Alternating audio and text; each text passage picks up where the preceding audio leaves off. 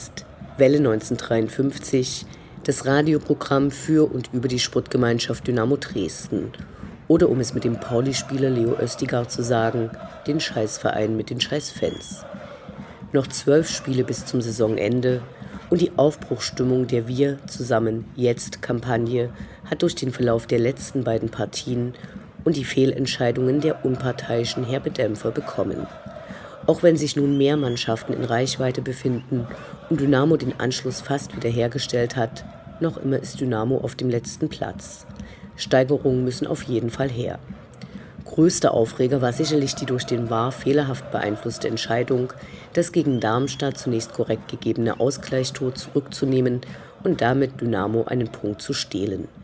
Im Fanprojekt wurde eingebrochen und wir fragen uns, wer eigentlich so wirr sein kann, eine soziale Einrichtung zu bestehlen und auch den Neuner mitzunehmen, der aber zum Glück durch das D-Team zurückerobert wurde. In der unbeliebten Rubrik Verbrechen und Strafe müssen wir über die bereits im Oktober 2019 beschlossene, aber erst in den letzten Wochen in der Öffentlichkeit wahrgenommene neue Gebührenordnung der Bundespolizei sprechen, die besonders für Fußballfans relevant ist, da diese bei Auswärtsfahrten oft ungewollt mit der Bundespolizei konfrontiert werden und ab sofort auch noch dafür bezahlen müssen. Doppelte Steuereinziehung galore. Während dieser Sendung weilte Welle 1953 fernab von Dresden in Thailand und Dublin. Beim Fußball in Thailand gab es nicht nur Choreos en masse in rasender Geschwindigkeit, sondern auch den Besuch des Königs. Wir haben trotzdem so gut wie möglich das Geschehen zu Hause verfolgt. Hier ist nun also die 112. Sendung. Mein Name ist Anne Vidal, sportfrei.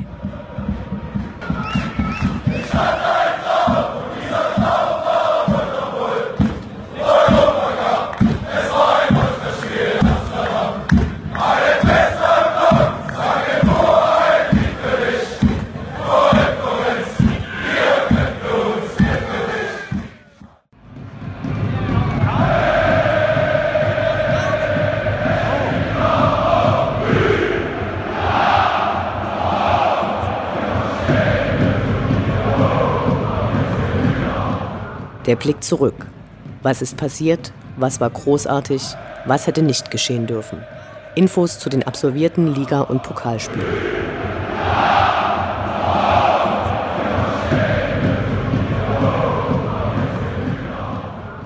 Einundzwanzigster Spieltag, 7. Februar, Freitag 18.30 Uhr, Sportgemeinschaft Dynamo Dresden gegen SV Darmstadt 98. Mit Optimismus strömten die Dynamo-Fans ins Stadion. Nach dem hart erkämpften Unentschieden in Heidenheim sollte der nächste Heimsieg her. Am Ende war es ein Abend der großen Emotionen zwischen den beiden großen E, Euphorie und Entsetzen. Ein schneller Führungstreffer für Dynamo, danach Kollektivversagen der Schwarz-Gelben, vor allem in der Verteidigung. Zur Halbzeit stand es 1 zu 3.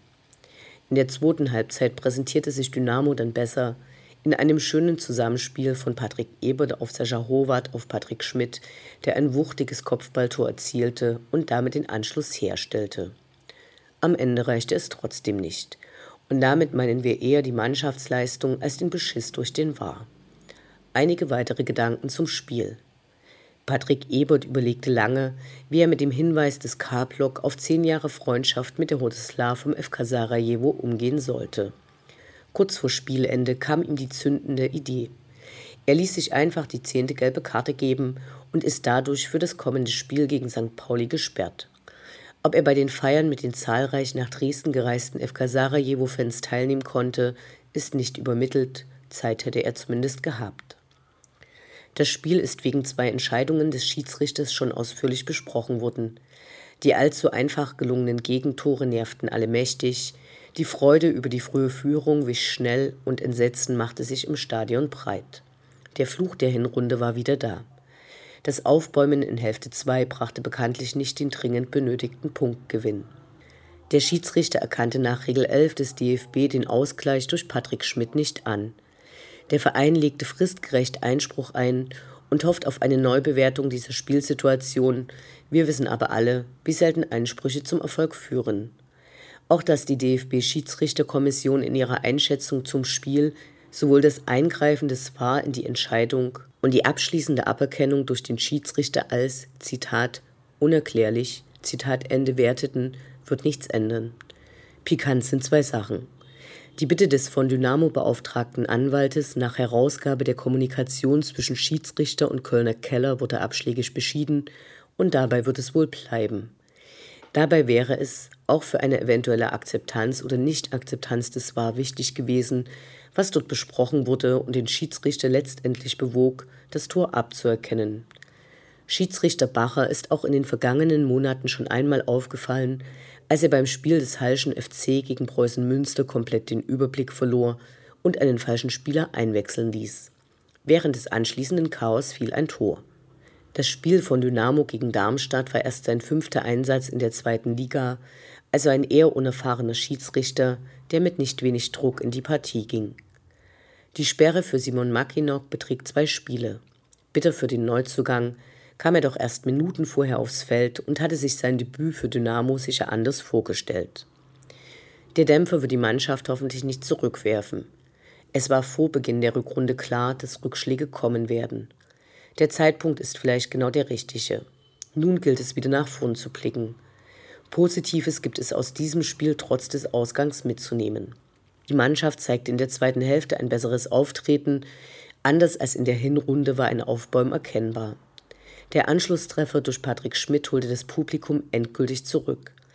Die Stimmung kochte gegen Ende des Spiels, aber auch zu Beginn der Begegnung war ordentlich Lärm im Stadion. Selbst der VIP-Bereich warf im wahrsten Sinne des Wortes alles aufs Feld, was er hatte.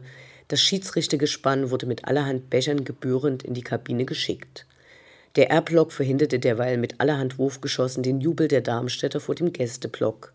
Die Mannschaft hielt Abstand und blieb in Höhe des Strafraums stehen in dem zuvor die verheerenden Entscheidungen des Schiris getroffen wurden. 22. Spieltag, 14. Februar, Freitag 18.30 Uhr, FC St. Pauli gegen die Sportgemeinschaft Dynamo Dresden. Sowohl das Spiel als auch das Drumherum am Valentinstag waren leider wieder grenzwertig. Die Aufarbeitungen zu den Geschehnissen rund um den Platz werden sicher noch einige Zeit in Anspruch nehmen aber erst einmal zum Geschehen auf dem Rasen. Hier hatte Dynamo noch nie gewinnen können, ein Unentschieden war bisher das höchste der Gefühle gewesen. St. Pauli ist leider derzeit nur auswärts extrem schwach. Für Dynamos Cheftrainer Markus Kauzinski war es eine Rückkehr zu einer eigentlich erfolgreichen Wirkungsstätte, an der er entlassen wurde, weil die Paulianer damals Aufstiegshoffnungen gehegt hatten. Was er und die Dynamo-Fans sehen mussten, war grausam die Schwarz-Gelben mal wieder als Aufbaugegner West. Dynamo war vor allem in der ersten Halbzeit in allen Belangen unterlegen und konnte nicht mithalten, weder läuferisch noch in Zweikämpfen noch im Kopf. Nur mangelhafte Hamburger Abschlüsse und der diesmal wieder überragende Kevin Proll hielten den Punkt fest. Der zunächst gegebene Elfmeter für ein Foul an Chris Löwe, der nach Sichtung der Bilder in eine gelbe Karte wegen angeblicher Schwalbe umgewandelt wurde, war natürlich bitter für Dynamo, aber der eine Punkt muss in Anbetracht des vorher abgelieferten Spiels als Erfolg gesehen werden. Zum Drumherum. Nicht zum ersten Mal wurden Teile des Oberrangs über den Gästestehplätzen an Heimfans verkauft, weil weniger Dynamo-Fans als sonst Interesse am Spiel hatten, sprich Eintrittskarten nach Hamburg zurückgegeben wurden. Zunächst waren zwei Aufkleber große Aufreger in den Medien, aber der geschmacklose Sticker, der ein Dynamo-Logo mit stilisierter Bombe statt des Dynamo-D zeigt, war schon in der Vergangenheit auch in Dresden verklebt worden. Nach dem Spiel kam es zu Auseinandersetzungen, als Dynamo-Fans im Oberrang Ordner und Polizisten angriffen. Vorausgegangen waren geworfene Gegenstände von Pauli-Fans auf die im Unterrang stehenden Dynamos, einige berichteten auch von mit Pisse gefüllten Bechern. Bei den Auseinandersetzungen wurden 13 Ordner und sechs Polizisten verletzt. Die Polizei setzte noch großzügig Pfefferspray ein, das, naturgemäß, auch Unbeteiligte großzügig einnebelte. Im Nachgang der Partie kam es auch zu Angriffen von St. Pauli-Fans auf abreisende Dynamos, die überwiegend landläufig als Kutten beschriebene Fans trafen. St. Pauli veröffentlichte relativ zeitnah ein Statement, das deren Fans erzürnte, weil sich der Verein für die Aufkleber entschuldigte. Dynamo hat sich derweil Zeit genommen, das ist gut, weil in der Vergangenheit oft ein anderes Bild als das zunächst pauschal verurteilende Mediale gezeigt werden konnte. Schlecht ist es, weil unserem Verein dann wieder vorgeworfen wird, sich nicht eindeutig von Gewalttätern zu distanzieren, was aber bereits geschah. Was derzeit im St. Pauli-Umfeld über Dynamo-Fans zu lesen ist, reicht jedenfalls weit über das übliche sind eh alle Scheiße hinaus, sondern der Konsens scheint der Wunsch nach der Entfernung von Dynamos aus der Liga mit all seinen als Scheißfans, Pöbel oder auch asoziales Pack verunklümpften Anhängerinnen zu sein.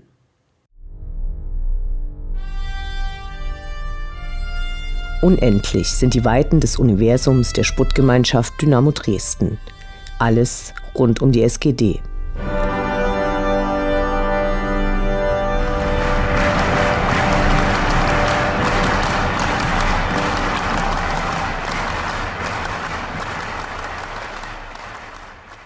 Auf dem Petitionsportal der Stadt Dresden wurde durch Michael Walter, ehemaliger stellvertretender Vorsitzender des Ehrenrates und 2018 während der Querelen um Ralf Minge zurückgetreten, eine Petition gestartet, in der vorgeschlagen wird, dass Dixie Dörner zum Ehrenbürger der Stadt ernannt wird.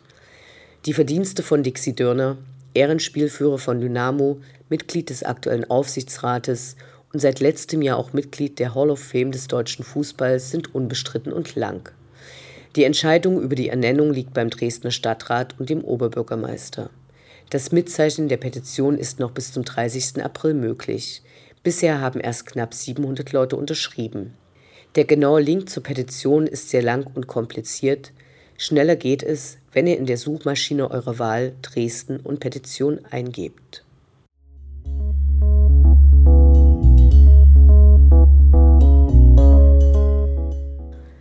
Unser Verein bietet mal wieder eine generationenübergreifende Auswärtsfahrt im Bus an.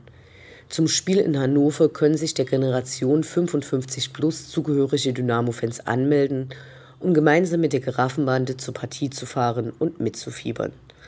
Anmeldungen sind bis zum nächsten Freitag, also den 28. Februar, per E-Mail an die Fanabteilung möglich. Wir wünschen viel Spaß.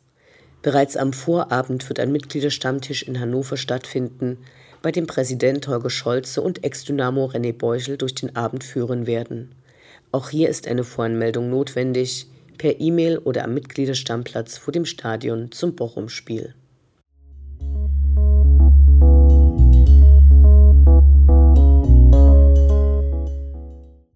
Hausaufgabenhefte und Terminkalender raus. Die nächste Mitgliederversammlung, also dem höchsten Organ unseres Vereins, bei dem richtungsweisende Entscheidungen abgestimmt und die Verantwortlichen der Gremien zu Vorgängen des letzten Jahres befragt werden können, wird am 14. November im Kongresscenter Dresden stattfinden. Diesmal sind gleich drei Gremien neu zu besetzen oder zu bestätigen, sofern sich die derzeitigen Mitglieder wieder zur Wahl stellen, nämlich Präsidium sowie Jugend- und Ehrenrat. Wir sehen uns.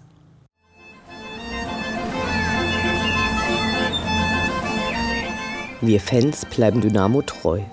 Doch die im Trikot kommen und gehen und die in den Anzügen sowieso. Wir schauen zu, wie sich das Personalkarussell bei der SGD munter dreht. Lukas Stoh wird bis zum Saisonende an seinen ehemaligen Verein NK Alumini zurückverliehen. Dort soll er Spielpraxis sammeln, die ihm vor allem aufgrund der zahlreichen Neuverpflichtungen in der Winterpause hier nicht möglich wäre. Sein Vertrag bei Dynamo läuft noch bis Mitte 2023. An sein Tor im DFB-Pokal bei Hertha erinnern wir uns sehr gerne. Wir wünschen viel Erfolg. Paragraph 1. Die Würde des Fans ist unantastbar. Schön wär's. Fußball als Experimentierfeld. Über Probleme im Spannungsfeld zwischen lebendiger Fankultur, Kommerzialisierung und staatlicher Repression.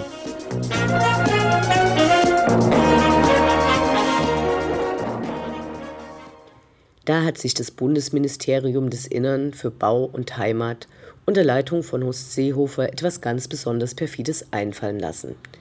Am 1. Oktober 2019 trat eine neue Verordnung in Kraft, die erst in den letzten Wochen größeres Aufsehen erregte und insbesondere für Fußballfans, die ihre Mannschaft durch die ganze Republik hinterherreisen, große Nachteile und ungerechte Doppelbelastungen bedeuten kann. Hinter dem Wortungetüm Achtung besondere Gebührenverordnung des Bundesministeriums des Innern für Bau und Heimat für individuell zurechenbare öffentliche Leistungen in dessen Zuständigkeitsbereich, kurz Besondere Gebührenverordnung BMI, verbirgt sich Folgendes. Ab dem Inkrafttreten ab dem 1. Oktober des vergangenen Jahres kann die Bundespolizei für verschiedene Leistungen ihrerseits Rechnungen an Privatpersonen ausstellen. Warum dies problematisch für alle auswärtsfahrenden Fans sein kann, möchten wir kurz erläutern. Bahnhöfe fallen in die Zuständigkeit der Bundespolizei.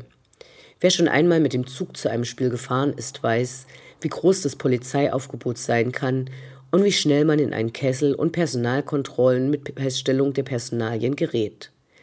Die Zuordnung erfolgt dabei willkürlich, also unabhängig davon, ob etwas passiert ist und man daran beteiligt war. Die Identitätsfeststellung kostet dabei 53,75 Euro, eine erkennungsdienstliche Behandlung mit Fotos und Fingerabdrücken 59,50 Euro. Falls man in Gewahrsam genommen wird, werden für jede Viertelstunde 6,51 Euro fällig.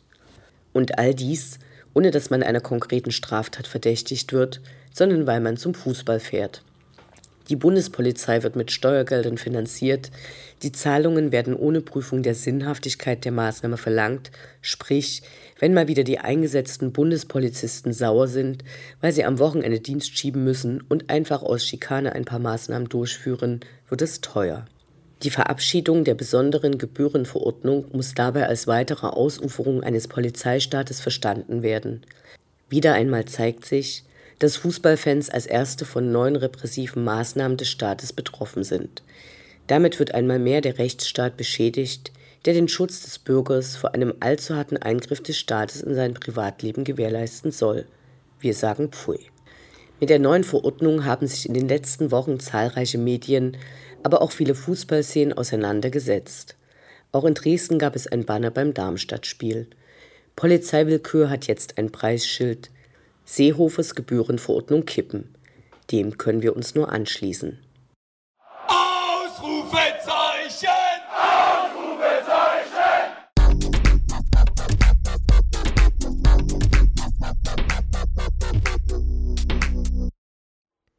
Der Blick nach vorn. Die nächsten Spiele, die nächsten Termine. Hoffnung und Zuversicht. Niederlage oder Ufter.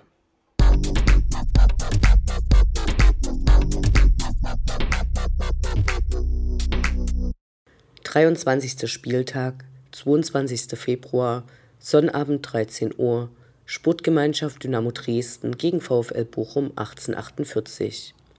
Ein Allgemeinplatz. Dynamo muss dieses Spiel gewinnen, sonst wird's noch schlimmer. Leider hat der schon vorher übergroße Druck nicht geholfen und wir sind gespannt, wie die Mannschaft diesmal auftritt und ob wir erstmals Godsway in Aktion sehen werden. In den letzten beiden Partien wurden leider zeitweise Klassenunterschiede sichtbar. Dynamo kann hoffentlich an die erfolgreiche Laufleistung der ersten beiden Spiele des Jahres wieder anknüpfen. Bochum steht derweil mit 23 Punkten auf dem 15. Platz, mit nur noch einem Punkt vor dem Relegationsplatz und ist eine der wenigen Mannschaften dieser Saison, die noch mehr Tore als Dynamo bekommen hat. Allerdings schießen sie auch mehr. Sie haben bisher eine schlechte Saison hinter sich und befinden sich sehr ausdauernd im Abstiegskampf.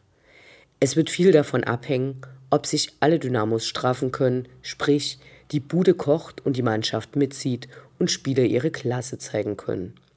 Für den emotionalen Ausgleich und erste Hilfe bei Euphorie oder Niedergeschlagenheit bietet der Verein für die 55-Plus-Generation ein Treffen in der Torwirtschaft an. Das soll bis Saisonende an jedem zweiten Heimspielwochenende stattfinden.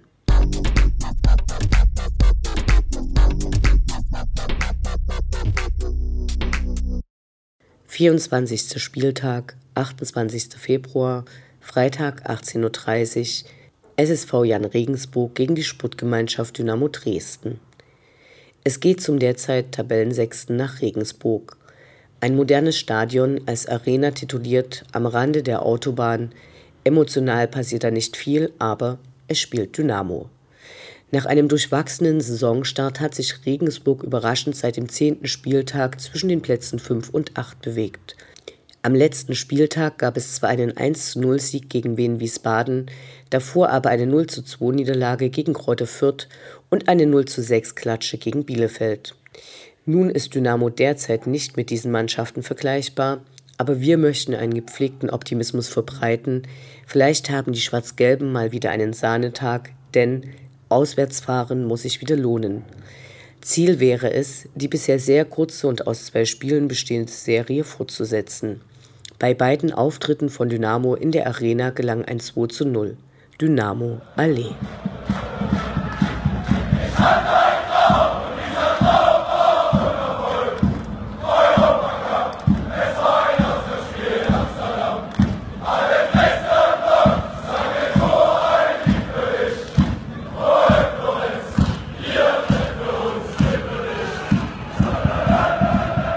Das war Welle 1953 das Programm für und über die Sportgemeinschaft Dynamo Dresden. Eine neue Sendung über die SGD, uns, die Fans und alle Neuch und Widrigkeiten auf dem Weg zum Europapokal gibt es in zwei Wochen bei Coloradio und zum Nachhören im Internet auf welle1953.net als Podcast, den ihr selbstverständlich abonnieren könnt, um keine Sendung zu verpassen. Mein Name ist Anne Vidal. Auf Wiederhören. Bis zum nächsten Mal.